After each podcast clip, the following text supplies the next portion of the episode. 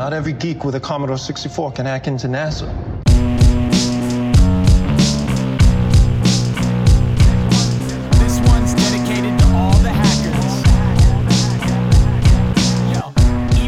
Bem-vindos e bem-vindas ao último Hackers Brasil do ano!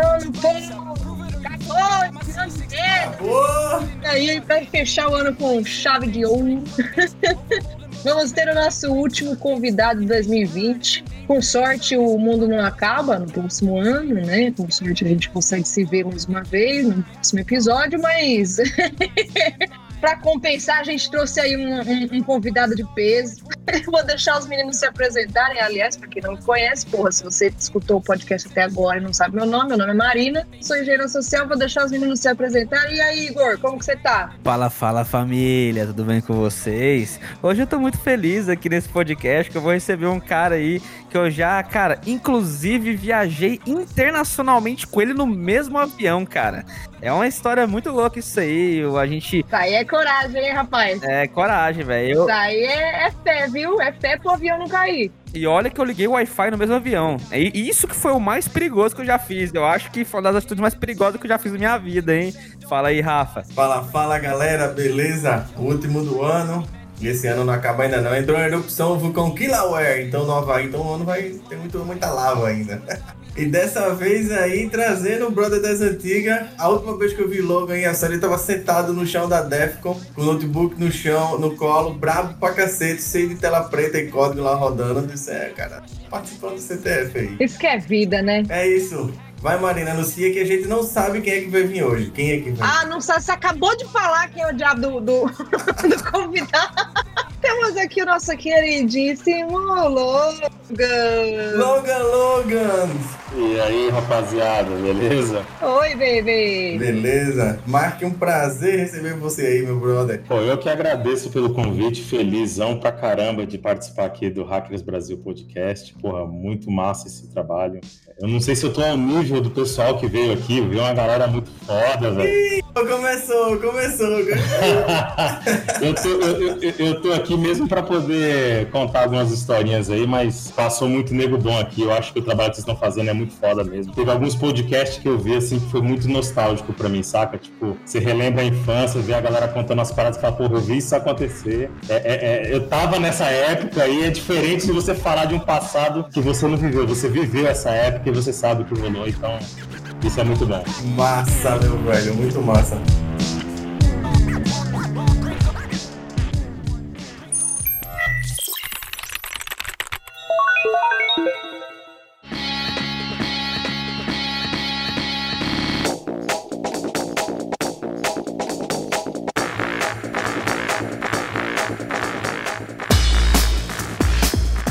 Agora é o seguinte, cara. Eu quero que você dê uma, deitada aí, pense o seguinte, que é um negócio. Agora vamos pra psicanálise. A pergunta é a seguinte, cara. Vocês já acenderam a cerveja antes? Ó, tô bebendo desde as 10. Opa, o cara acendeu a cerveja 10 da manhã, ele mandou uma foto provando, hein? E outra, o cara tá de férias com a família, então assim, a gente tá com muita moral pra ele gastar esse tempo da vida dele precioso com a família, o filho, todo mundo com a gente. Parabéns. Logan, quem era você antes dos computadores, cara? Nossa, essa pergunta é. Cara, antes dos computadores, eu era um moleque difícil, viu? Porra, dava muito trabalho com meus pais. Nossa senhora. Antes dos computadores, vamos lá, vamos pegar aí, vai. Meu primeiro contato com. vou soltar um spoiler aqui, te interrompendo logo no início, né? Eu tô aqui pra interromper o povo também. Quando eu era pirralho, eu tinha um apelido chamado Terrozinho. Então você era nesse nível aí, né? Cara, daí pra cima, velho, eu fiz muita merda. Cara, assim, meu primeiro contato, contato com o computador foi aos 14. Então, antes dos 14. Ah, ah, ah, todo mundo erra esse negócio. É antes do computador. Antes. Nem existia ainda. Computador. Isso. Antes dos 14, cara, pensando aqui, eu, eu, eu era um moleque que ficava muito na rua. Eu nunca fui assim, desde depois que eu fiquei velho também, eu nunca fui muito de andar em grupinho, de ter muitos amiguinhos. Eu sempre fui um moleque mais na minha. Mas era um moleque na minha que, tipo, arrumava muita confusão. Era um moleque que gostava de ficar na rua, jogar bola, brigar com todo mundo, brigar por qualquer, por qualquer coisa. Só que eu nunca fui de ter muito amigo, não. Isso é a minha infância. Meu pai sempre teve problema com isso, porque eu nunca fui de fazer amizade, ter coleguinha e E isso pra mim foi, foi uma, uma fase difícil porque, tipo, fazia muita confusão pra casa. Sempre tinha alguém reclamando pro meu pai que eu tava batendo em alguém na rua, que eu tava arrumando confusão na rua. Dizer isso, né, galerinha? Pra galerinha mais nova que tá escutando. Descia o cacete dos amigos, não chegava junto, né? Nossa, Famoso, o, o- o famoso meme trocar cinco minutos de porrada sem perder a amizade vem dessa época. É, no meu caso já não tinha nem amizade pra perder, então era cinco minutos de graça mesmo. Tu nasceu onde, Logan? Cara, eu sou de São Paulo, só que é, eu morei, deixa eu ver, seis anos na Bahia, em Vitória da Conquista. Então eu tenho uma fase da minha vida muito legal em Vitória da Conquista, que inclusive foi lá onde eu tive meu primeiro contato com o computador Quando criança? quando criança. Eu fui dos, deixa eu pensar, dos 9 aos 16 anos eu morei na Bahia. E meu primeiro contato com o computador, inclusive, foi lá. Podemos dizer que computador salvou uma outra boa alma, é isso? Salvou mesmo? Ah, salvou, cara, salvou, salvou sim, com certeza. Eu, eu tive o meu primeiro contato. Meus pais eram budistas, né? E aí, Caralho, que massa. é, minha mãe era budista, meu pai era budista. Interessante, cara. Isso, isso não era muito comum nessa época. Não, não, realmente não era comum, não era comum. Assim, minha família sempre foi muito católica, né? E aí, por um período, meus pais começaram a seguir o budismo, né? De, de Nichiren Daishonin. E aí, eu lembro muito... Tá explicado agora porque você é um cara zen. cara. É, sou- não, hoje, pior que hoje eu sou um cara muito zen, cara. Eu sou um cara que evita confusão ao máximo, assim, saca? Só não gosto que pise no meu calo, aí eu levo muito pro pessoal. E aí, se eu levar pro pessoal, já é diferente a conversa, mas tudo bem. mas assim, eu lembro do rapaz, cara, tinha um cara que era budista, que era o cara que conduzia lá as cerimônias, eu não sei exatamente como é que fala. O nome dele era Eduardo. E a gente ia pra casa dele pra poder ter as cerimônias lá de budismo, né? E ele tinha um MSX, cara. E aí eu ficava lá no escritório dele, lá mexendo. Ele era, se eu não me engano, ele era engenheiro de software, alguma coisa assim. Ele já trabalhava na área. Com o computador, né? Chegou, chegou através dessa amizade aí do teu pai, sua, terminou ficando sua. E Isso. foi com o MSX. O MSX foi o primeiro contato, massa. Meu primeiro contato, meu pai ficava lá nas cerimônias lá de, de budismo e eu ficava lá no escritório, lá mexendo no MSX. Eu achava muito massa aquilo ali. E assim, eu sempre que eu podia, eu arrumava uma desculpa para ir para casa desse Eduardo, mas para poder ficar vendo ele mexer, e ele me ensinava as paradas. Mas assim, na minha época eu era muito moleque, eu gostava de ver os jogos, então eu ficava vendo joguinho lá e tal, ach- achava muito massa. Tem interesse nessas paradas, jogo, gráfico, uma coisa que saía som, né? Você chamava atenção muito nos, nos computadores mais antigos. É, isso, isso para mim foi, foi muito diferente do que eu fazia, porque eu era moleque muito de rua, saca? Quando eu comecei, eu, eu, era, eu sempre fui muito curioso, eu gostava de desmontar carrinho, eu começava a desmontar tudo, tudo que eu tinha na minha casa eu desmontava. Tudo, tudo. Já aconteceu de desmontar televisão, meu pai querer me matar, mas. Isso é uma maldição de quem é da nossa hora, né? Eu- Eu desmontava coisa, já perdi as contas de quantas pessoas passaram aqui no podcast e falavam desmontava coisa. Pai, Exatamente isso que eu ia falar. se o seu filho começar a desmontar coisa aí na sua casa, você já sabe, deu ruim. Vai virar. Pois é, invista aí, invista em coisa pra desmontar porque, porque leva jeito.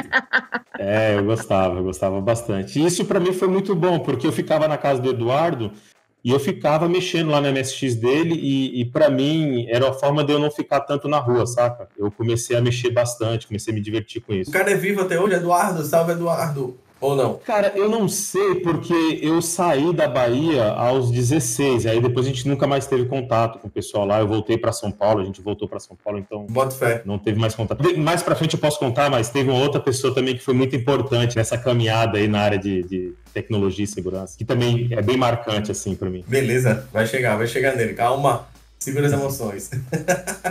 então, massa, aí tu teve contato aí, tu tava lá em Vitória, né? 16 anos tu falou, tu veio para São Paulo, e aí tu não tinha computador ainda. Como foi que, quando tu chegou aqui em São Paulo, como manteve essa parada de ver computador? Tu já ganhou um, como foi aí sim? Aquela segunda pergunta, né? Quando foi o primeiro contato com o computador de verdade que tu mexia diariamente? Como começou essa paixão mais além do flerte lá na Bahia? Então, isso, isso é legal, cara. É bem legal, porque o que acontece? Eu fui trabalhar como office boy no- numa rede de farmácia e lá eles usavam aqueles Novel 311, saca? E, porra, eu era office boy, só que, tipo, eu era muito fuçado. Então, eu chegava lá, queria mexer, os caras tinham problema para imprimir um negócio, queria mexer. E eu lembro, cara, que era muito engraçado. Tinha um japonês que ele não trabalhava na rede, era uma rede de farmácia mesmo, né? E esse japonês sempre ia lá poder fazer manutenção, era cabo coaxial, então o cara só pegava lá, parava a rede, ia lá, dava uma mexidinha ali no conector, no BNC do cabo coaxial, a rede voltava a funcionar Ele pegava, tipo, Desenroscava, né? Não, era muito sinistro o negócio. O cara só dava espirrada ali no cabo, voltava tudo funcionar, e ele ia lá no caixa, pegava 200 pau e ia embora pra casa. Eu falava, velho, como que pode esse negócio, velho? Não é possível, mano. E o cara lá se fudendo pra fazer o salário, tu ganhava na época, o japonesinho chegava lá, mexia em quatro coisas lá, né? levava do porra, mano. E como eu já curtia computador, eu falei, não, peraí, que eu vou começar a entender. E aí eu comecei a mexer, além de ser office boy, eu, eu- eu fazia questão de mexer no, no software deles lá de, de automação comercial e comecei a ajudar também. Toda vez que o pessoal tinha algum problema na rede e tal, eu, eu dava meus pulos, começava a entender e tal, e aí fui ganhando moral com o pessoal da empresa. E aí eles falam, cara, você vai ajudar com a gente aqui com, com a rede aqui. Então, todas as farmácias do grupo, eu dava um pulinho lá e ajudava tanto no software quanto na parte de infra. E Seu Miyagi perdeu duzentão, hein? Depois dessa. é, então, literalmente falando, era algo nesse sentido. Era problema de conexão, porque quem trabalhava nessa época sabia que dava muito pau de, no conector BNC de, de, de, de cabo coaxial, né? Nossa, a gente desencaixava, você só tinha que rodar e voltar de novo e encaixar, acabou. Era um Tzinho ali, você ia lá, puf, dava um tapinha e tava tudo certo.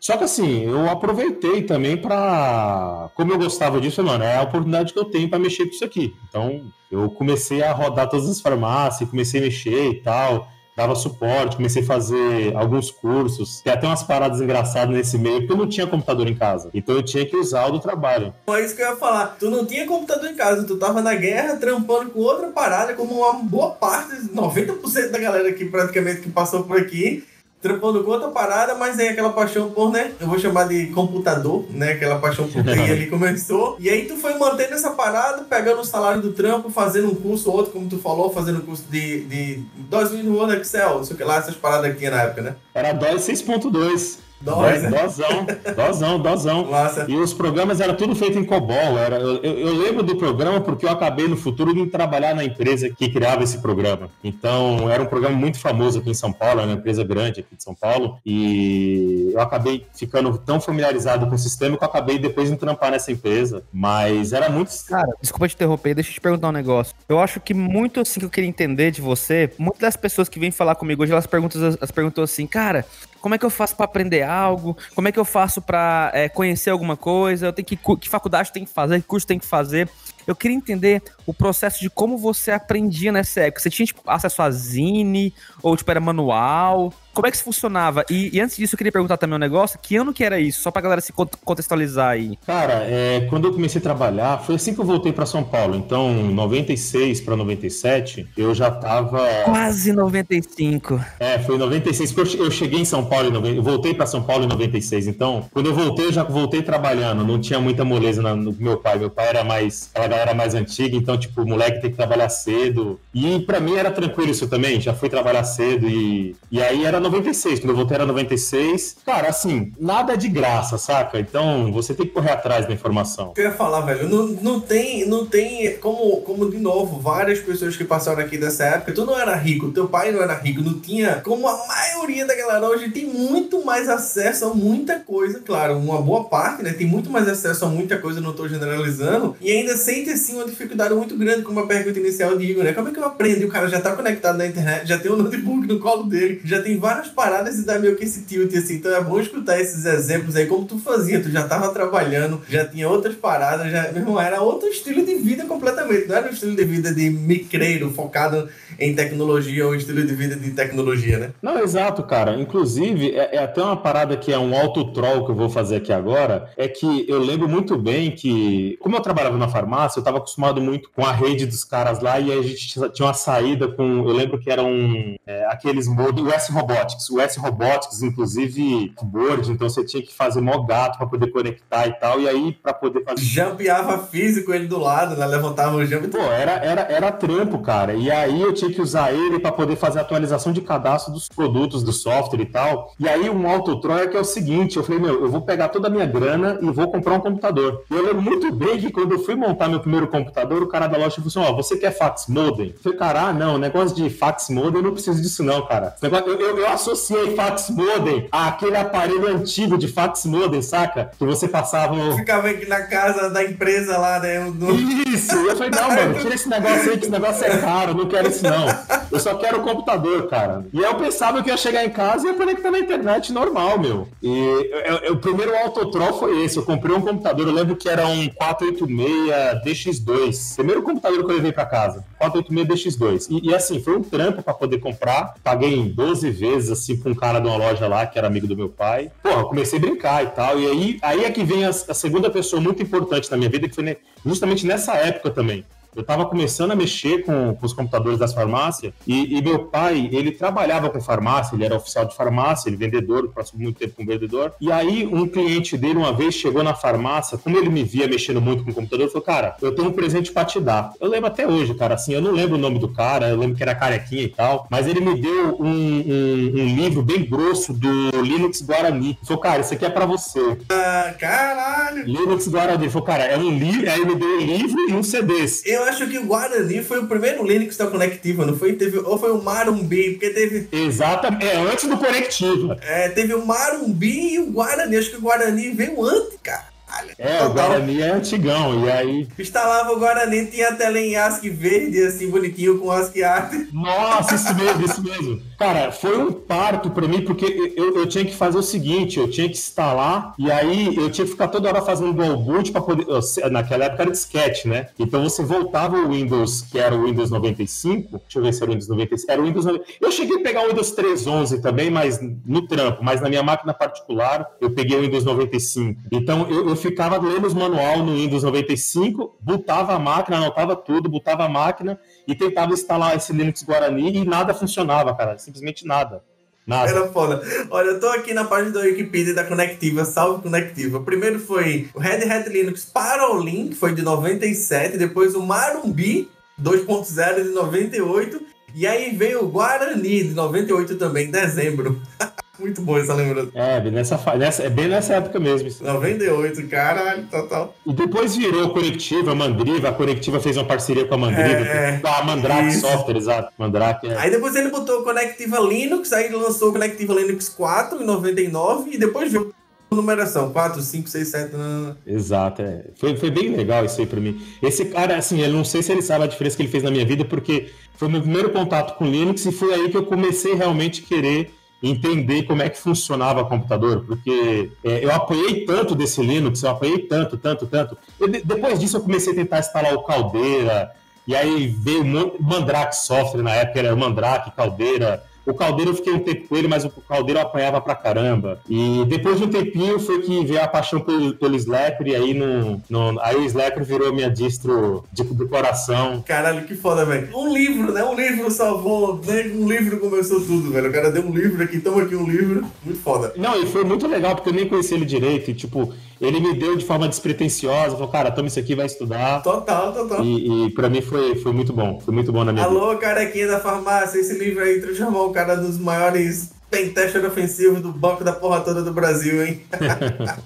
Massa, massa, cara. E é sempre importante lembrar que a gente sempre tem uma pessoa, né, na nossa vida, né, que aponta pra gente, que ajuda, que dá aquela mão assim. Ninguém faz nada sozinho. Ninguém faz nada sozinho, faz nada exatamente. sozinho.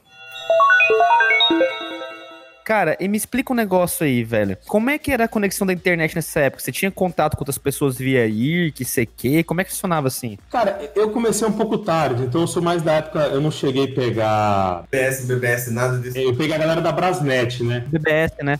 Isso. Brasnet. É. Já entrou na Brasnet, né? Brasnet tinha um Mirk ainda, então usava o cliente do Mirk. É, foi bem um pouquinho no final da Brasnet, e aí quando eu migrei para Freenode, e aí eu comecei a conectar muito com o pessoal da, da Slack BR. é, e aí fui, Os gringos também, né? Cara, o gringo, a galera gringa foi um pouco depois. Eu conheci uma galera que, inclusive, está fazendo bastante sucesso hoje com pesquisas legais. O próprio Patrick Warder lá do, do, do SX, do SX Heavy, Sim, sim. me ajudou bastante, inclusive.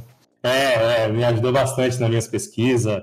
Essa galera eu conheci um pouco depois. É, o inglês no início para mim foi um, um trave forte, assim, bem. Então, tipo, eu tive muito. Isso é muito importante, cara. É como que você fazia com o inglês? Era dicionário? Como é que você fazia? Ah, cara, era adicionar aqueles. Porra, eu não lembro, tinha uns dicionários online na época. é, Como é que era o nome? Eu... é, Pô, eu pegava alguns. Não tinha Google Translate, então eu pegava esses dicionários on- online aí para poder acompanhar as lines. É, a própria FRAC eu, eu apanhava para poder ler pra caramba. Putz, era, era um parto. Então, assim, você pegava muito pelo contexto, né? Então, a galera tinha muito BR escrevendo coisa boa, então, pegando aí a galera que passou aqui, o próprio Nash, eu acompanhei muito ele. Pô, inclusive, eu não lembro quem comentou dele, tinha um cara que sempre participava no- nos canais que eu tava, era o Voodoo. Porra, esse cara era Voodoo, parceirão, Voodoo, velho. A gente trocava várias figurinhas, tinha o Voodoo, tinha o Loading também, trazia muita coisa pra gente, então era a galera que sempre tava nos fóruns que a gente tava também, então eu nunca fui de ter muito grupo não, a real é que eu nunca fui de participar de grupinho de, de hacker, nada disso, mas eu sempre fiz contato com algumas galera e pegava uma, uma, um macete com um, um macete com outro, era um negócio bem, bem legal, era uma troca de conhecimento legal. Isso aí já deu uma avançada, né? Então vamos, vamos contextualizar lá. Tu tava no trampo, comprou esse computador, e aí tu achou que vinha com o modem, o cara falou, não, eu quero essa porra desse trambolho aí, não, eu quero fax.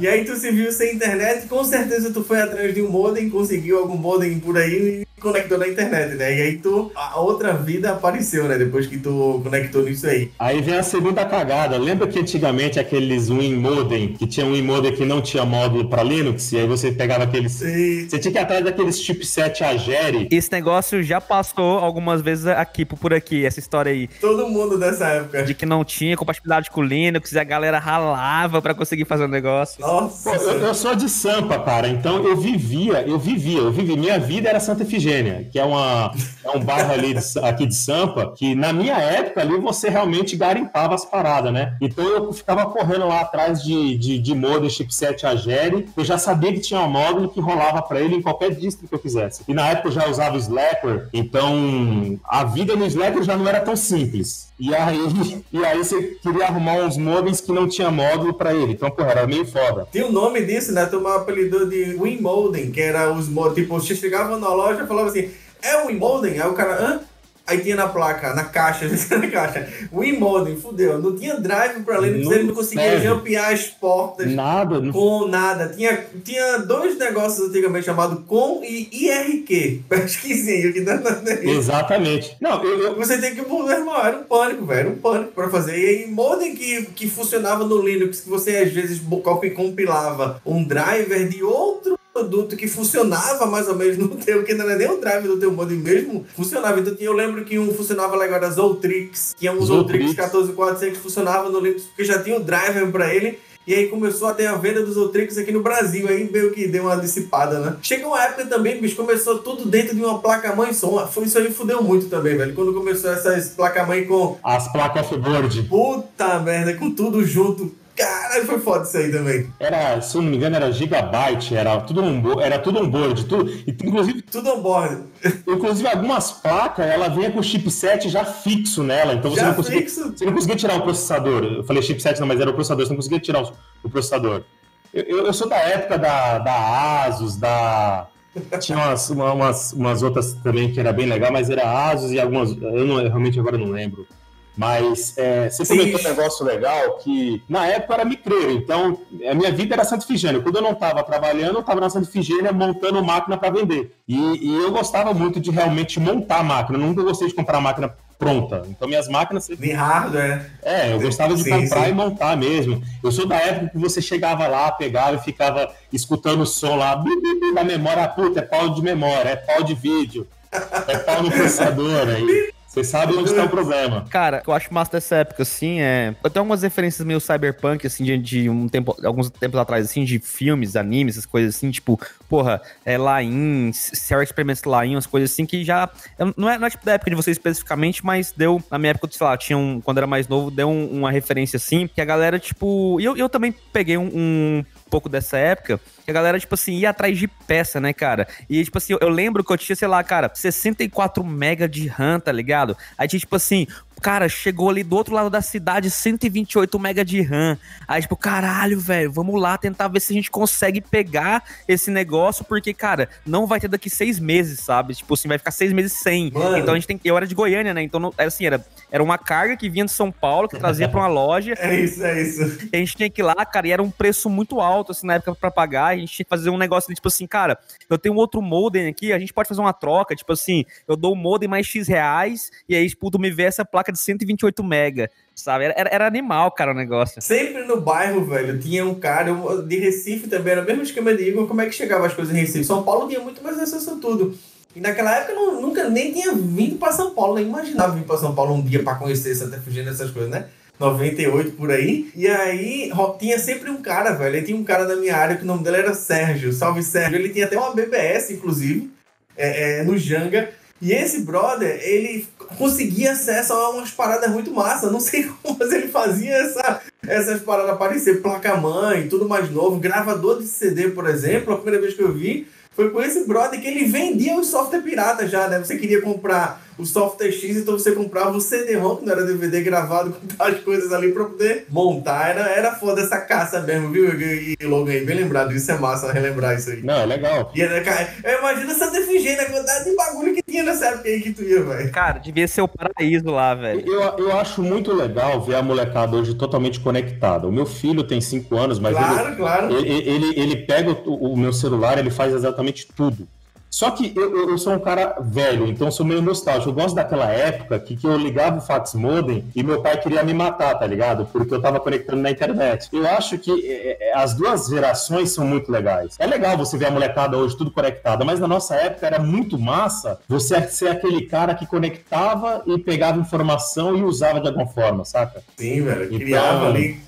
Eu, eu lembro muito bem quando saiu o Napster. Pô, saiu o Napster, era o cara do colégio lá que, pô, você quer o quê? Ah, pera aí que eu vou arrumar esse negócio que você quer agora. A gente vai atrás dessa informação. Casar, cara, é mule, tinha uns bagulho assim, Pô, né, mano? é, É não, que- o Emule é depois, né? O Napster veio um pouco antes. O Napster foi praticamente foi o primeiro. O primeiro foi. É, P2P acho que foi o primeiro, né? Que desbravou tudo. Cara, eu lembro do primeiro clipe que eu baixei no, no casar, cara. Foi Don't You Cry do Guns N' Roses. Eu cliquei lá, tipo assim, eu falei, cara, consigo baixar um clipe, tá ligado? Era tipo assim, cara, seis horas pra baixar o bagulho, sabe? É, não, demorava muito, velho. Era internet de escada, aí você colocava lá e, tipo assim, baixando. Aí, aí quando baixava, era, tipo assim, chamava a família pra assistir o bagulho. Sabe assim, vamos assistir um clipe de uma banda, sabe? Assim, no casar baixado. Aí ficava aquele loadzinho, tipo, torrent baixando ali. Aí você clicava, executava e todo mundo assistindo, cara. Você lembra a época de MP3, bicho? M- baixar MP3 era um caralho, lembra? Não, meu irmão. Demorava demais. Pra você baixar um álbum, você queria baixar um álbum do MP3 de, sei lá, N' Nossa. Roses ou de. Cara, demorava demais, nossa senhora.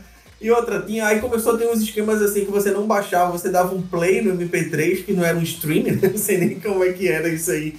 Acho que era alguma, alguma coisa do, do, do Internet Explorer, de, de player de vídeo com ActiveX, alguma merda dessa. E aí conseguia tocar o MP3, mas era ruim, então você baixava, salvava no HD. Eu tava aqui esses dias, velho. Eu comprei um gravador, um gravador de CD externo. Eu peguei vários DVDs antigos de 98, CD 99, 2000. Nossa. Tudo funcionando ainda, nenhum, nenhum deixou de funcionar. E aí um- dos CDs que era, era MP3 Songs. Aí eram as músicas de backup MP3. Massa, massa. Não, esse tempo é muito bom, cara. A gente viveu isso aí. Acho que não dá pra desprezar, não. Teve muita coisa legal nessa época aí. A galera tinha que ir atrás do- da informação do seu jeito, né? Tinha, total. É, você perguntou do inglês, ele sempre foi entrave, assim, no início da minha carreira, mas você acaba desenrolando, né? Então, se você quer informação, hoje é muito mais simples, você tem muito material em várias línguas, PTBR, inglês e tudo mais. Porra, muita gente produzindo conteúdo. Na nossa época não era tão assim. E o acesso à informação, é, ou você estava nos canais certos de IRC para você ter algumas pessoas para te dar esses acessos, ou você tava ferrado, cara. Você ter que ficar lá no, no- no- pegar algum site que alguém publicava alguma coisa. Só que aí, assim, já era coisa que já tinha rolado há mais de um, dois anos. Era, total. Não era nada tão novo assim. E, cara, e uma coisa que eu vejo da, da, da, da galera de hoje, assim, tipo, sei lá, eu lembro eu e você em Vegas, lá, a gente, tipo assim, cara, vamos descolar o inglês pra falar com a galera aqui. A gente, mano, vai lá, dá um jeito, conversa, fala com a galera, sabe, dá aquele jeitinho. Então, tipo assim, eu vejo muita galera hoje querendo, tipo assim, formas perfeitas de fazer as coisas, sabe? Tipo assim, o modo mais é, é, é, excelência de fazer algo. E, cara, na real, desde o começo sempre foi uma correria correria pra fazer as coisas, né? A gente meio que dava um jeito ali pra fazer as coisas, dar, daquele jeitinho, falar inglês, ler inglês. Então eu, eu acho que muito dessa época, assim, veio esse jeitinho, né? De tipo, a gente, pô, temos que dar um jeito, porque não tem muita outra alternativa de fazer isso, né? Não, exato, exato, exato.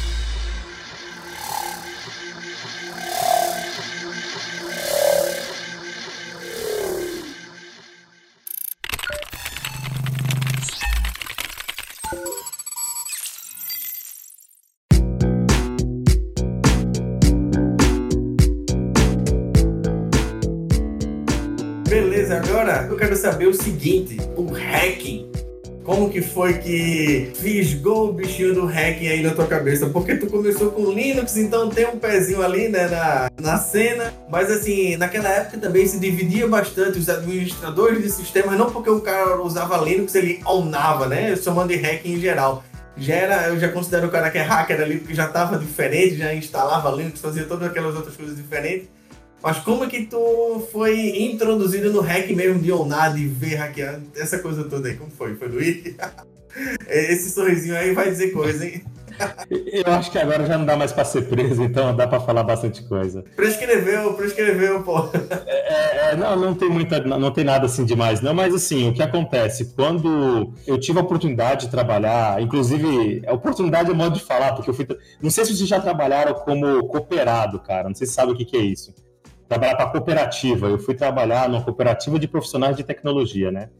E a empresa que eu ficava alocado era uma empresa de automação comercial para farmácias, para mercado, a porra toda. E o sistema era feito em COBOL. E eu era o cara que praticamente cuidava da infra, então o cara que ajudava a montar rede e tudo mais.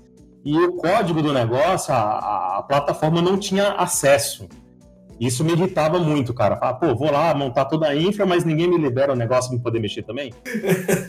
e aí eu falei, mano, a gente vai ter que botar a mão nesse negócio aí também, né? Porque era legal, a, a galera que mexia com software era programador, então eu não era programador na época, bem longe disso, mas eu queria entender como é que o software funcionava, porque ele tinha algumas travas para poder fazer o controle, então tinha inspiração para poder usar o software a cada X tempo, você, a cada seis meses tinha que renovar a licença e tal. E aí foi meu primeiro, acho que pode se dizer meu primeiro hack, né? Então eu peguei o software e, e, e consegui fazer, não, vou dizer que foi engenharia reversa, porque era muito simples, era um, texto, era um arquivo texto que ficava oculto lá, e aí ele, ele tinha lá impressa a data lá de expiração dele, eu falei, porra, é isso aqui que faz para poder fazer a validação do, do software? Peraí, deixa eu testar. E funcionou. E eu lembro muito bem que eu estava no meio de uma atividade que, tipo, se o, software tinha travado, eu falei, não, peraí, vamos destravar o software agora. E aí eu destravei e a galera da empresa não curtiu muito. Eu falei, mas como que você destravou? Não, peraí, velho. É, eu estava precisando resolver o problema do cliente, entendeu? Eu precisava primeiro resolver o problema do cliente, depois a gente discute essa questão de como eu destravei. E aí a galera já começou a me puxar para dentro. Eu comecei a mexer com COBOL. Eu quero saber como, cara. Não, era simples, era um, era um arquivo texto, realmente era um diretor. Era, na realidade era o seguinte: era um programa feito em, em COBOL, né? E ele fazia automação comercial para fazer controle de estoque, essas coisas, né? De, de produto. Você colocava no arquivo TXT a data de expiração do, do software, do, do, do período de software lá. E aí eu, usa, eu usei sei se vocês se lembram daquele Nort Utility. Ele era para o DOSão, ele era para o DOS 6.0 e tal. E aí eu usei esse Nort Utility para poder ficar navegando entre as pastas e achar lá o arquivo que tinha esse controle da, da, da validação. Então, na realidade, nunca foi engenharia reversa isso. É, foi só mesmo procurar o arquivo correto. E aí eu falei, pô, peraí, isso aqui é, é onde está o segredo do negócio aqui. E aí o pessoal começou a me dar, me dar uma oportunidade da empresa, e aí realmente eu comecei a cair para dentro de querer reverter o software e tudo mais, fazer algumas coisas que. Mas vem, isso vem em paralelo com o negócio, duas coisas muito engraçadas que aconteceu na minha vida. Foi justamente fazer um treinamento de novel, que foi bem nessa, nessa fase também no início que eu comecei a ter oportunidades. Eu pedi, eu tava na, sei lá, oitava série, primeiro ano, não Nunca lembro. nem vi isso, cara, na minha vida. Novel? Novel, nunca, nunca encostei nisso. Não, não, nem sei como é que é a cara disso. Não, novel, porra. Cara, novel, na época que eu mexi, nem era nem RP, cara. Era. É. Era IP, é, S, é, IPX, SPX. Nem era IP. IPX, pô. IPX, SPX. Eu acho que, Igor, quando tu, sei lá, não sei nem quando é que novel deixou de existir, mas assim, bicho, é muito antigo novel, velho. Caralho, é muito Eu fui fazer um curso de novel lá no. Na Berrine, lá no prédio que eles chamam de Robocop. Eu cheguei pro meu professor do colégio e falei, cara, vou precisar de uma semana de folga aí pra eu poder fazer um curso. Aí ele me liberou, eu falei, não, vou lá fazer esse curso aí. E aí lá, cara, acabou que eu hackeei o professor, o professor ficou meio chateado comigo. Era, era muito simples a rede dos caras, não tinha nada muito complexo também. Era foda porque a gente chegava no canto, você já tinha um conhecimento muito de verdade maior do que a coisa como um todo, né? Principalmente como funcionava. Como funcionava a rede. Eu lembro muito na aula de escola de computação, aí tinha o Windows NT, aí tinha aquela trava lá, né, dos Windows, sei lá. Claro que tinha, não só eu, mas tinha duas, três pessoas na sala que já tinha hackeado o NT faz tempo.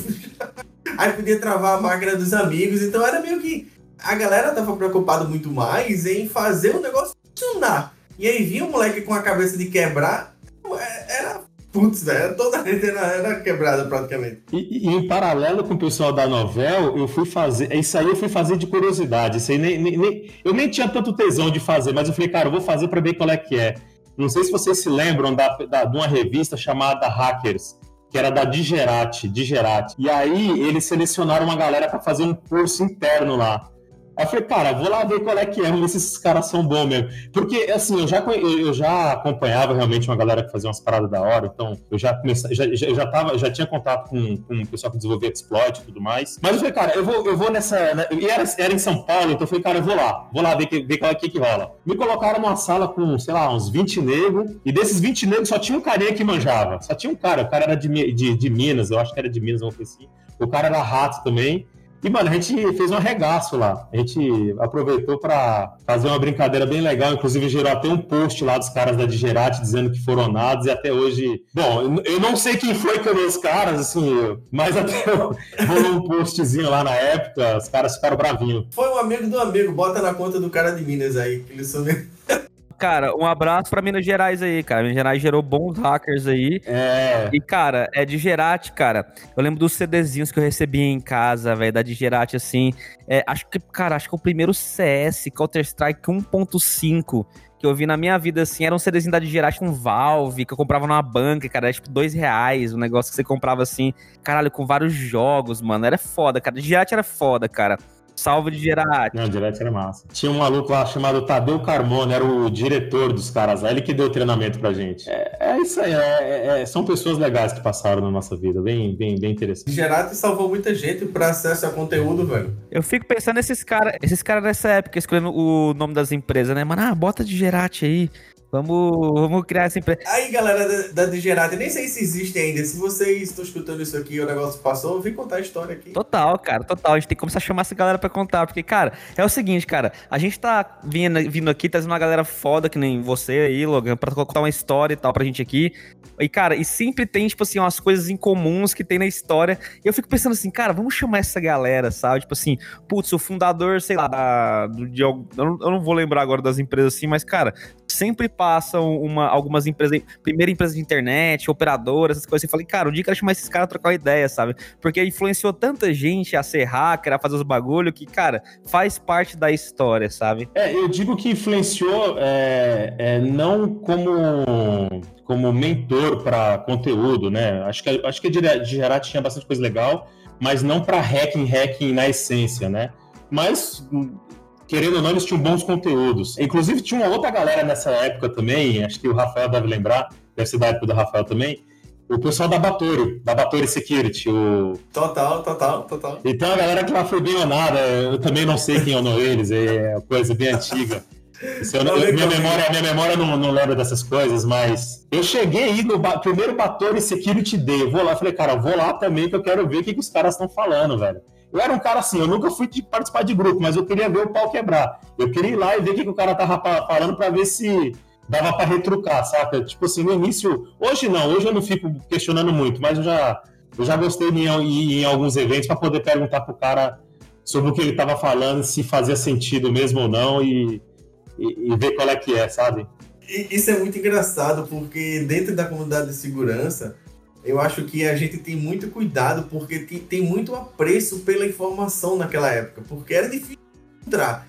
E quando encontrava e via um cara falar uma loucura, ou falar merda, ou ser charlatão, ou querer não sei o que lá, a galera meio que atacava de verdade o negócio. Assim, Meu irmão, você sai daqui, você tá falando tudo errado, não, não, não sei o que lá. Eu não sei se isso acontecia também com outros tipos de, de indústria, né? Sei lá, outras, outras áreas aí.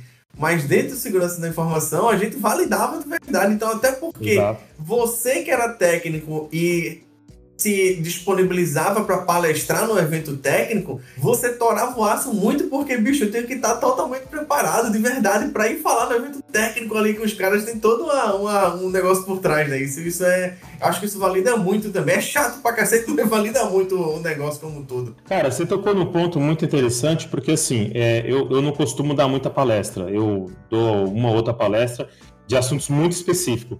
É, eu, eu, eu tenho na minha, no, meu, no meu pensamento que, assim, é, para você palestrar sobre algo, você tem que palestrar sobre algo que realmente vai agregar. Eu, eu não estou criticando quem faz 500 mil palestras, não é esse o ponto. Mas se você quer palestrar, vamos palestrar para algo que, se, se eu for no Google agora, é dificilmente vou achar algo daquilo que eu estou palestrando, saca? Então tem que ser realmente uma pesquisa diferente. Se você quer palestrar, quer falar alguma coisa, vamos falar algo que realmente vai agregar, que é diferente, que nem todo mundo vai achar esse material de forma simples no Google. Então eu prefiro tentar falar mais. É, Isso é foda hoje, cara. É, é difícil. Porra! Eu, eu sei que isso é difícil, mas se, eu prefiro fazer poucas palestras. Mas se for para mim falar, eu quero falar algo que poucas pessoas falaram, entendeu? Não, não gosto de ficar falando muito do mesmo. Eu acho que se for para falar muito do mesmo, eu prefiro ficar em casa com meu filho e tá tudo certo. Eu acho também Boa. muito doido que as pessoas não curtem, assim, esse, mais essa saraivada de perguntas, sabe, sobre o conteúdo, porque, cara, é, é- é assim, eu não sou técnica, né, então eu não sei como que é ser saraivado tecnicamente, mas, por exemplo, em engenharia social, que é uma área que eu vejo muita gente falando de muita coisa igual e pouca gente falando de algumas coisas muito difíceis de fazer, por exemplo, quando você vai fazer pentest físico, ou quando você vai aplicar um tipo de, de combinação de ataques de red teaming, com, tanto com pentest físico, com phishing, com phishing, tudo junto no mesmo alvo, assim, são, são, são coisas que eu vejo muito pouca gente falando. E quando as pessoas falam, são muito poucas perguntas. Eu fico tipo, mano, caralho, velho, não aguento mais falar de phishing, mano. É 2020, sabe? Quanto, faz quanto tempo que o e-mail foi inventado, bicho? Puta que pariu. Ó, uma, isso vem muito de, de- É como surgiu mais essa, essa coisa de segurança da informação muito tempo lá atrás, que eu acho que um dos. Não sei se foi o, o começo, mas o percussor de fazer isso aí foi a FRAC. A FRAC como design, para você lançar alguma coisa na FRAC, ter um paper na FRAC, tem que ser uma coisa totalmente nova dentro da área de segurança da informação. Ninguém nunca Total. viu. É o que o Logan tá. Tem essa cultura ali quem vem lá de trás, entendeu? Tipo, então tinha muito isso. Até porque não digo que era mais fácil na época, mas tinha muito mais coisa para pesquisar. Como hoje tem, eu acho que o triplo de coisa para pesquisar do que antigamente. Pois é, exato. Você imagina a quantidade de tecnologia que existe hoje, é infinito, é VR com. Bicho, eu comprei uma máquina de lavar, não sei quanto tempo tem a porra de Wi-Fi na máquina de lavar, que você tem um app que tem, tem infinitas coisas. Então hoje tem infinitas coisas assim. E dá para se fazer muita, muita pesquisa, dá. Mas para você criar uma pesquisa do zero sobre alguma tecnologia, descobrir uma coisa É nova, foda, velho. Requer muito tempo, é foda pra cacete hoje. Você tem que. E ontem, Cara. antes também era foda, entendeu? Você tem que. É um, é, eu acho que é um nível de cultura que meio que perdeu um pouco o pioneirismo ali. Deixa, deixa eu falar um, um- um- um bagulho assim. Eu acho que uma vez eu tava trocando ideia com o Logan, cara, sobre isso. Porque as minhas palestras, em geral, se você for analisar, elas não demandaram pesquisa. Foi um bagulho, tipo assim, achei algo, palestrei. Era assim, era, era basicamente assim. E eu sempre fui uma pessoa que eu fiz palestras por palestrar. Eu nunca, tipo assim, é, porra, vou desenvolver uma pesquisa e, e vou mostrar essa pesquisa. Era tipo assim, porra, quero palestrar em tal evento, então vou fazer algo pra ir lá pra palestrar. Em alguns eventos deu muito certo, em outros eu me fudi total, porque não, não era o, o lugar pra fazer aquilo, sabe? Mas uma coisa que eu coloco assim, cara, uma coisa que eu tava é, trocando uma- uma ideia com o Logo uma vez, eu acho, numa viagem nossa aí, é que, cara, se você pega realmente pesquisador de verdade, os caras gastam, mano, anos, assim, ó, três, quatro anos pra, cara, desenvolver algo que eles realmente botem pra falar. Mas, cara, isso aí, na minha opinião, é só uma perspectiva de como você deve fazer as coisas. Porque às vezes, cara, às vezes a palestra nem deve ser técnica, sabe? Às vezes, assim, é, é que a gente tem esse bagulho, tipo assim, porra, temos que fazer um bagulho técnico foda, sabe? Mas, cara, às vezes, cara, porra, tem um monte de coisa que você pode falar. Eu curto, cara, por exemplo, ver, sei lá, cara, por exemplo, uma Carol Bosa fa- fazendo uma palestra. Eu acho uma mina foda, cara, uma mina no mercado foda, que se destacou. Quando essa mina vai explicar como, a história dela de como ela fez, eu sou o primeiro a parar e olhar, cara. Eu falo, cara, como que essa mina chegou aí? Um executivo foda do, do, do, do, do jeito que ela é no mercado de segurança. Porque tem muito que ensinar, cara. A gente que é do mercado técnico, às vezes a gente fica muito assim, vou assistir uma palestra técnica pra aprender algo. Mas, cara, tem tanta coisa no mercado de segurança, brother, tanta coisa pra você aprender. Então, mas é, é- Tá, essa é a validade da coisa, porque a gente tem que falar sobre a validade de tudo que a gente faz. E porque a gente já não tá mais nessa época de, cara, o que- só o que é válido é só o que é super técnico. A gente tá conversando disso até então. Tipo, meu, a gente já viu o mercado mudar muito. Exato, exato. Você tem que ser um condutor de informação, Exato. O importante é o conteúdo. Total, total. É, só, só tem um ponto que eu tomo um pouco de cuidado em cima desse mesmo aspecto, que é o seguinte: eu, eu, eu ajudo na revisão de, de, de papers e submissão de papers de algumas conferências. Uma coisa que eu já dou bloco mesmo, que já aconteceu de. Eu não vou ficar citando o nome de pesquisadores, mas já aconteceu de- do mesmo pesquisador mandar para a conferência X três, três temas de palestra. E três temas extremamente diferentes. Aí eu olho e falo, cara, como é que pode, velho? É ruim? Eu tô aqui na minha casa, mal consigo des- desenvolver uma pesquisa e o cara, em um ano, desenvolveu três pesquisas, assim. Eu, eu, particularmente, eu não consigo levar muito a sério isso, saca? Porque aí é o que eu falei, eu, gosto de pesquisas mais na essência, de trazer algo diferenciado. Se o cara me manda três submissões para a conferência que eu tô revisando, para mim é bloco. Assim, isso já é uma dica para quem está escutando agora, eu bloqueio. O meu voto é, é bloco, porque eu não consigo levar a sério o negócio, entendeu? Porque eu acho que o cara não conseguiu dedicar tempo para um negócio sério. E se a pessoa é bitolada? Não, não rola? Não, não é possível a pessoa ser bitolada? Eu não sei, eu tô, eu tô perguntando literalmente sem saber. Cara, é que é foda, velho. É foda fazer três, três pesquisas. Cara, eu, Igor, eu não consigo fazer uma. Tipo assim, é, é, é, Eu imagino que seja, que eu tô comparando.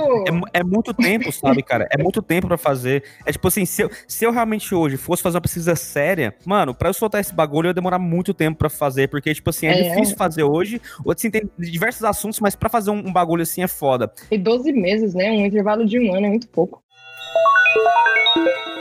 Eu queria aproveitar e puxar um gancho aqui que é o seguinte. Logan, eu fiquei sabendo que você curte macho, né? macho ou, ou Mac-O, como falam, né? É o formato de um binário utilizado no macOS. É legal, foi uma é uma história legal, foi uma pesquisa legal que eu fiz aí nos binários do Mac. Isso, aí eu, eu, eu queria que você explicasse so- sobre como foi sua história com o macho. Eu achei que a gente ia falar de outra coisa. Não, é, esse não é macho, é o binário do macOS. Cara, isso é legal. Isso começou em ah, 2014, na H2HC, tava rolando o CTF, eu tava com ah, Thiago Natel, o IAC da, da BugSec, não sei se vocês conhecem. Cara muito bom. A gente tava revertendo lá um Elf e, e acontece que ele tinha criado lá o Maléficos, né? Que era um tool para poder infectar Elf. E aí, eu, como eu tava com o meu Mac, e na época era o, se eu não me engano, era o Leopard ou o Snow Leopard, o, o barra bin tinha tanto binários Elf quanto binários do tipo Mac-O. E aí ele ficou toda hora tentando rodar para poder testar a ferramenta, ele ficou tentando rodar contra binários Mac-O e não rolava. E aí foi que a gente prestou atenção pra peraí, velho, dá um file nesse cara aí, vamos ver se é um elf mesmo. E não era um elf. E eu falei, porra, o Mac tem dois tipos de binário, que porra é essa, mano? Peraí. Aí foi aí que me veio o meu start. Falei, mano, peraí que eu vou começar a pesquisar esse negócio, ninguém tá falando sobre isso, não tô vendo nada sobre isso. E aí foi o meu primeiro contato com, com o Patrick lá da OSX Heavy, que eu já pesquisava bastante sobre OSX, e com a Sarah Edwards, que é uma mina da Sans também, que faz forense em, em macOS, eu comecei a pegar os papers dela. A gente acabou tocando figurinha, acabou se encontrando numa DEFCA e, e conversando também. E eu comecei a pesquisar, comecei a querer entender como é que funcionava o Mac-O. E eu dei a sorte de pegar o primeiro Ransor para Mac, que foi o, o Keyranger, e reverter ele. Acabei pegando bastante indicadores deles, mais do que. Eu lembro que algumas empresas, não vou citar o nome, mas algumas empresas se reportaram aí um monte de coisa. Você pegava o reporte dos caras, inclusive eu falei isso na conferência. Falei, meu, os caras criaram um reporte aqui, mas está faltando informação. Tá aqui o endereço do, do coma de conta, tá aqui como é que o cara faz a criptografia do disco e tudo mais. Foi bem legal. O, o Keyranger foi o primeiro Ransomware para Mac. Ele, os caras onaram lá o site do, do Torrent, do BitTorrent, e aí colocaram um binário já infectado. E aí pegou uma galera. Foi bem legal. Isso aí foi foi de 2000, final de 2014 para 2015. Eu tava no início das minhas pesquisas mesmo. Supply chain ataque, já acontecendo faz tempo. É, Ó, eu só falar uma coisa do negócio das pesquisas lá, voltando lá no assunto, em relação à, à quantidade de coisa e como você pesquisa. Muitos dos caras que eu acompanhei mais fodas, assim, que fez um tipo de pesquisa, sei lá, 100% eu vou falar praticamente, o objetivo final dele não era uma conferência, o objetivo final do cara não era publicar em nenhum canto, o objetivo final dele era pessoal, então ele ficou Exato. um ano, 10 meses, sei lá. Ele não, ficou, não criou-se a pesquisa assim, porque rola uma frustração de verdade quando você coloca, vou pesquisar para palestrar não sei aonde, eu vou criar uma pesquisa. Pra mim é meio complicado, eu vejo que do que eu acompanhei, pelo menos das pessoas que eu tive acesso, a galera, putz, vou ver isso aqui. O cara não tava nem aí pra conferência, seja lá para o que for que ele publicar. Depois que ele publicava o negócio, ele já exauriu do zero a 100% todas as coisas. Ele, ah, vou escrever, vou fazer, enfim, dependendo da, do perfil. Mas, ó, vamos avançar mais um pouco aí. É, aí eu quero voltar mais para falar de logo. Ele tava falando dessa pesquisa dele. É, é, Supply Chain Attack tá um, um buzzword gigante aí. Então o cara pegou, como ele falou, primeiro ransomware para Mac. O caso do, do, do como é o nome do software, não é BitTorrent, não, como é o nome? Do BitTorrent, do K-Ranger, do que do. Não, como é o nome do software que foi infectado do, do, do cliente? De, O, foi, foi, foi, foi o cliente de Torrent, BitTorrent. o BitTorrent, é isso mesmo, BitTorrent. Hoje em dia tá documentado, né, como um dos casos antigos aí também. É, mas conta mais sobre tu, Logan. Como é que tu tá hoje na tua vida profissional? O que é que tu tá aprontando por aí? Tá pesquisando? Conta o que é que tu tá fazendo, meu nego. Hoje eu fico mais é, na parte de, de proteção, eu ajudo muito com.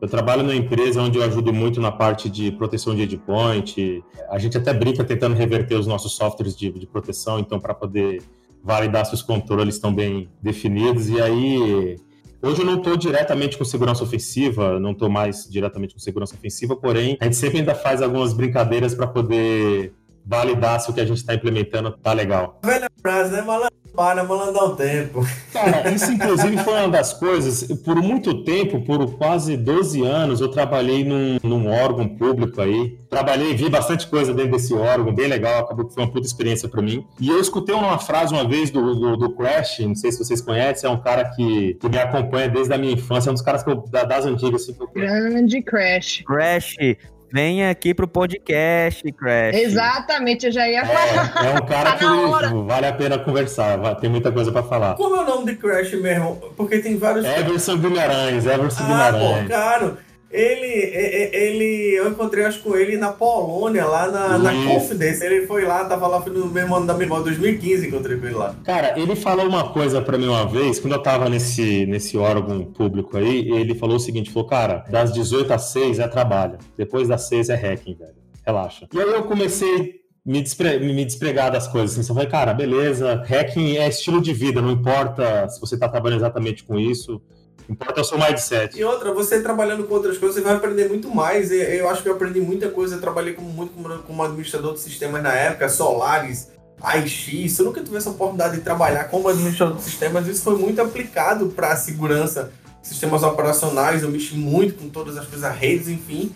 E era outras coisas aleatórias da segurança da informação em si. E aí voltava para trabalhar com segurança com muito mais conhecimento, era, era outra história. Ó, e tu também é envolvido com o CTF aí, tu tem uns grupos aí, conta aí mais essa história, tu tá com essa galera ainda, como é que tá? Sei que tu guia uma galera também, faz o coach Logan aí. Não, eu já ajudei muito no passado. Me guiou muito já, o Logan. O Logan já deu dicas preciosas pra minha vida que até hoje eu mantenho aqui na cabeça, cara. Ah, que isso. Boa, tô ligado, tô ligado. Ah, então, eu, eu tô no, no RTFM, a galera tá um pouco inativa aí dos CTFs. Tem uma galera ainda que joga, mas não tanto que nem no início. É, em 2016 a gente era um pouco mais ativo, tanto que a gente conseguiu organizar a conferência, organizar a CTF no Brasil, fora eu do fazia Brasil. parte, hein, cara. Eu fazia parte. Nunca É. joguei nesse negócio, me convidaram, eu fazia parte. Mas, cara, RTF, RTFM tem história, tipo, do CTF brasileiro, cara. Ajudou muito, contribuiu muito com Não, várias gente- coisas, organizando conferências, cara. RTFM é foda, cara. RTFM é lindo, é lindo. Não, a gente passou muitos perrengues fora do Brasil. A gente foi organizar CTF na Argentina, na Anjos e Demônios, e o pau quebrou lá, cara. O negócio foi feio. Os caras querendo onar a infra mesmo e, e a gente tendo que segurar. Foi, foi batalha legal. O negócio é Read the Fuck Manual mesmo, o, o RT, como é que é o, o acrônimo da letra ali do negócio? Cara, agora você me pegou, não lembro de cabeça. Eu já tomei tanta cerveja hoje que eu realmente eu não lembro, não lembro. Como é, Igor? Eu acho que é Red Team. É Red ah, Ah, é, é, é, RTFM. Red Team Freak Manic. Frank Minutes, é, Red Team Frank Minutes. Ah, massa. Porque tem o Read the Fuck Manual, né? Que é a mesma. mesma, a mesma Foi, foi baseado, né? certeza. Foi baseado. É que os, caras- os caras da RTFM é meio doido, assim. Eu lembro sim da época. que- Eu lembro, eu lembro da época que fizeram logo. Cara, eu lembro dos primeiros adesivos. que Eu lembro, eu lembro que eu saí, acho que na, na mão pra pegar adesivo com alguém. Lembro de uma criptorrei da vida. É que, é que passou bastante tempo, a galera começou a ter filho, boa parte do time agora já tem filho, e aí começou a ter outras prioridades. Então, eu, particularmente, realmente, eu sou bem franco nisso. Quem me conhece sabe que o meu tempo hoje é pro meu filho. Então, eu gasto muito mais tempo com ele. As horas vagas, dificilmente eu tô pesquisando alguma coisa, eu fico mais tempo com meu filho. E acho que a galera também acabou pegando muito disso. Mas, falando de CTF. E Loganzito, tá, tá corretíssimo, Loganzito. Frio você não passa, porque tá coberto de razão. É, hoje eu, meu foco é ele. Mas já brinquei bastante nos CTFs da Defco, já fiz alguns estragos lá, bem legal. Essa cena que você comentou no início do podcast, de eu estar sentado lá no. Cara, teve. Esse, esse ano que você comentou, realmente eu fiquei muito noiado de querer jogar o negócio e botar pra quebrar mesmo. E, e foi punk, porque eu fiquei jogando o CTF aberto da Defco, então você tinha que conectar na rede dos caras e. E lá é terra sem lei, então é, foi bem legal, foi bem legal. E, cara, eu lembro, eu, eu lembro, eu lembro que eu fui jogar um CTF na Def um tempo atrás, e aí tinha que conectar lá, instalar um certificado no celular, que tinha esse negócio da rede lá, né? Aí, cara, eu cheguei no, no, no Luiz Eduardo lá, aí eu falei, cara, vocês estão me zoando, né, mano?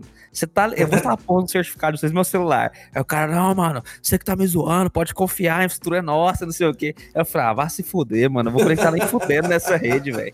Eu vou contar uma história, deixa eu contar uma história que foi nessa mesma Defcon. Eu não vou dizer o nome da pessoa, mas o cara com certeza vai se entregar. Tinha um cara que, que tava dividindo o quarto comigo, ele pegou e conectou na rede do hotel. Eu falei, cara, eu, eu particularmente não conecto na rede do hotel, velho. Nossa senhora. E por um acaso, ele usava iPhone. Ele falou, cara, recebi um update pro, pro iOS aqui. Puta que pariu. Aí eu falei, pera, pera aí, velho, eu tô conectado aqui na AT&T, deixa eu ver se tem algum update para iOS. Falei, velho, olha, você é premiado, porque só você que recebeu esse update aí. Atualiza. Foi direta, diretamente do além de Steve Jobs. Não, eu falei, cara, atualiza aí pra gente ver o que, que vai acontecer. Ai, cara, e o cara não quis atualizar. Eu falei, não, atualiza aí pra gente ver o que vai rolar, mano. Você é um cara. Você tá na lista VIP, você é do beta tester lá dos caras, pode atualizar.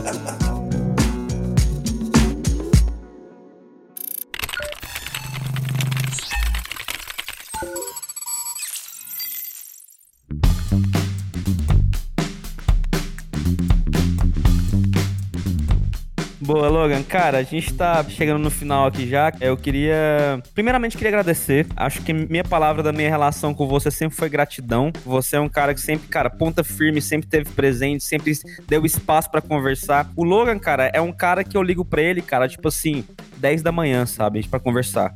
É tipo assim, um cara que eu falo, cara, eu tô com uma dúvida aqui, me ajuda. E a gente ficou um tempo esses dias 10 da manhã conversando pra, pra caramba, né, cara? Eu liguei pra ele e falei, cara, eu tô com uma dúvida aqui, pô, tô, tá rolando umas coisas na minha vida aqui, me ajuda a resolver, né? E é um cara que eu ligo pra ele pra conversar, pra trocar uma ideia. Então, tipo, é um cara que tá um tempo já com essa certa experiência. E eu sei que você, cara, é um cara que ajudou muita gente no mercado. Porque na minha geração, eu não vou citar nomes aqui porque são pessoas que eu quero trazer aqui ainda, mas na minha geração, daquela galera que é pagar 2HC, que você sabe quem é, que é uma galera, tipo, que a gente teve um grupo lá atrás, Brasil Pentest e tal. Eu sei que você, tipo, cuidou de uma galera ali por, por um tempo, sabe? Dando dica, dando de carreira, de vida, assim. Então, cara, eu queria que você fala- falasse um pouco, assim, pra galera que tá começando, sabe? Sobre questão de aprendizado, carreira, comunidade, mercado, assim, que fosse um, um- um open mic, assim, pra você dizer isso pra essa galera. Pensa que você tá falando com um menino de, sei lá, 15, 16 anos, ou uma menina de 15, 16 anos de idade aí, que tá querendo entrar na comunidade e, e mercado de trabalho. O que você diria pra, ele, pra eles hoje? Ou pra elas, né? Cara, é, você me pegou de, de calça curta agora, mas. é, não, basicamente assim, é, eu, eu, eu- sempre tive em mente que nada vem de graça. Você quer, você vai ter que estudar, não vai ter jeito.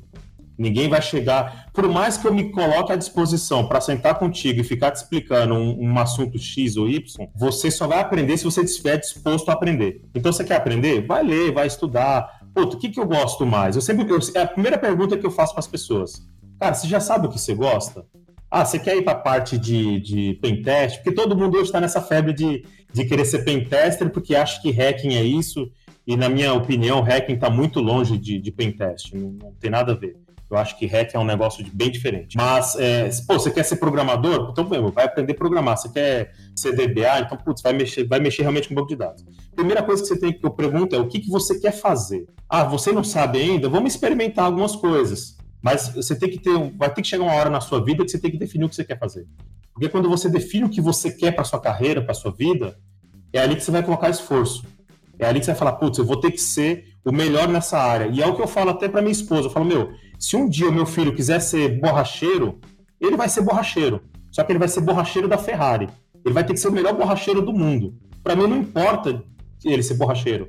Só que o que ele se propor a fazer, ele tem que ser o melhor naquilo que ele se propor a fazer. E, e é bem assim. E aí, é, a, a, dica que eu dou pra galera é: porra, hoje em dia tem muita informação. Esse é um problema também, isso, é um risco. Então você tem que aprender a ler várias fontes de conteúdo daquele, daquela mesmo assunto. Putz, você está falando de um, de, um, de um ataque, ler três caras diferentes sobre esse mesmo ataque para você criar sua opinião sobre isso. E não pare só no primeiro artigo. Puta, o que o cara, o que o Logan escreveu é o que está certo. Não, não é o que está certo. Vai questionar o que o cara escreveu, lê outro artigo, tenha outra visão, cria sua própria conclusão sobre isso.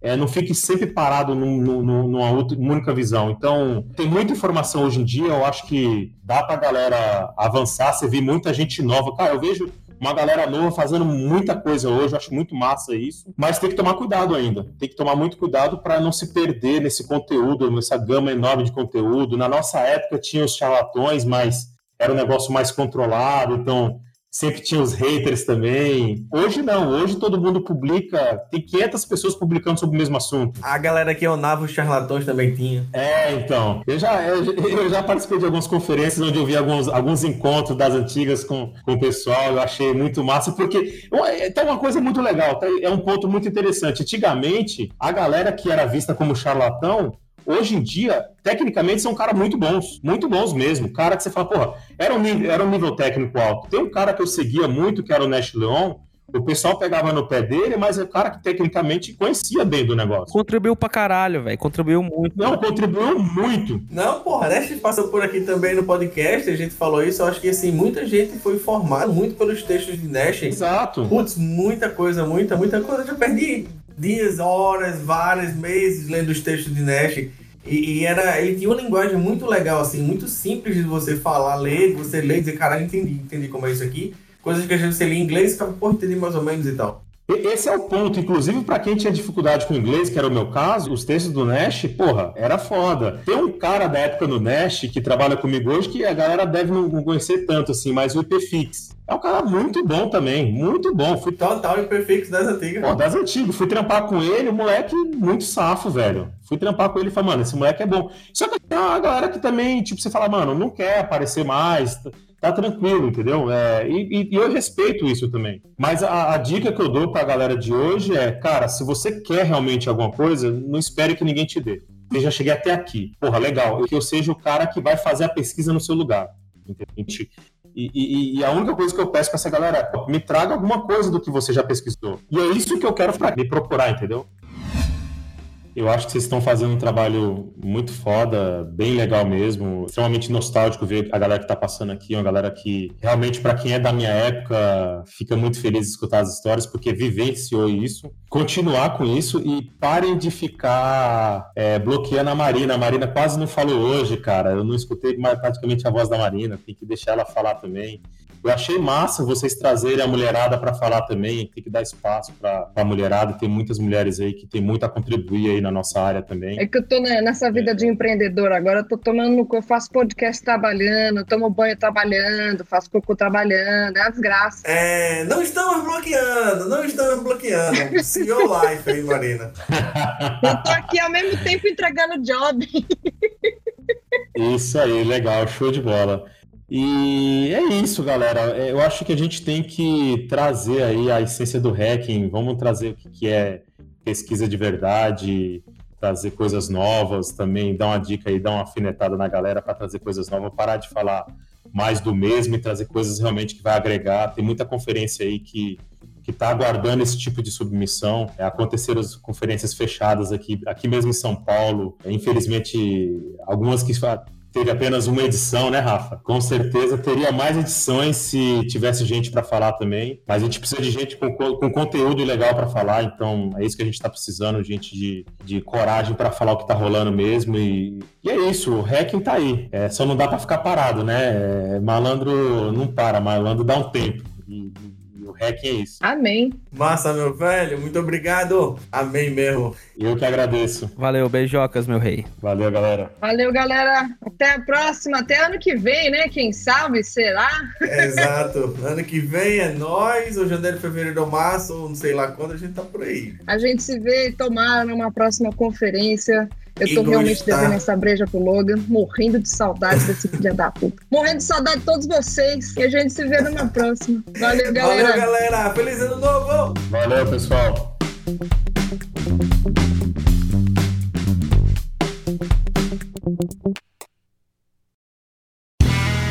Este podcast foi editado por Play Áudios.